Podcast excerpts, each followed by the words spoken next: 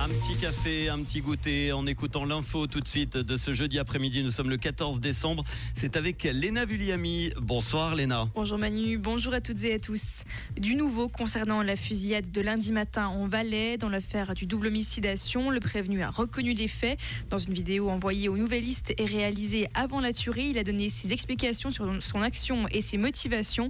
C'est ce qu'indique le ministère public dans un communiqué. Ceci confirmerait l'hypothèse de la préméditation. Des investigations détaillées sont en cours.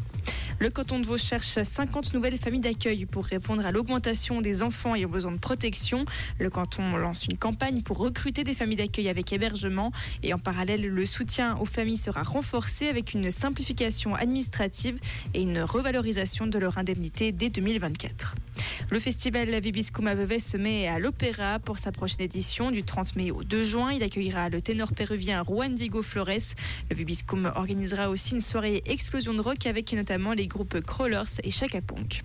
Le lac de Neuchâtel continue de monter. Il a atteint cet après-midi 430,26 mètres. Suisse Alerte constate que plusieurs inondations sont signalées autour des lacs de Neuchâtel et de Morat. C'est le cas aussi au Landron, commune neuchâteloise au bord du lac de Bienne.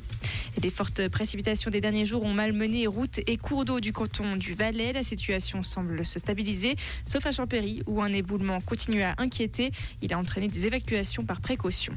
Et puis en ski alpin, Odermatt 3e, Bennett surprend les favoris. Marco Odermatt a échoué de très peu dans sa quête d'un premier succès en Coupe du Monde de descente. Le champion du monde 2023 de la discipline a terminé troisième de la première des deux descentes programmées à Val Gardena, à 5 centièmes du surprenant vainqueur Bennett. Merci Léna, on te retrouve tout à l'heure à 18h pour l'info. Comprendre ce qui se passe en Suisse romande et dans le monde, c'est aussi sur Rouge. Rouge